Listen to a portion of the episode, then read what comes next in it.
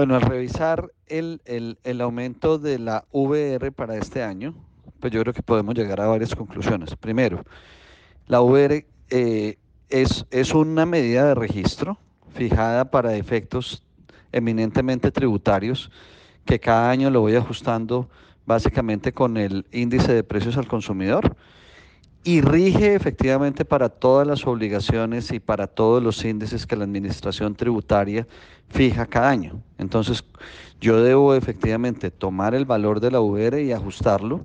No voy a seguir índices de precios al consumidor, no voy a seguir IPCs, no voy a seguir ningún otro, sino que todas las obligaciones, todos los compromisos con la administración tributaria deben ser efectivamente fijados con la VR que es fijada aproximadamente en el mes de noviembre y que rige del 1 de enero al 31 de diciembre de, de cada año. ¿Sí?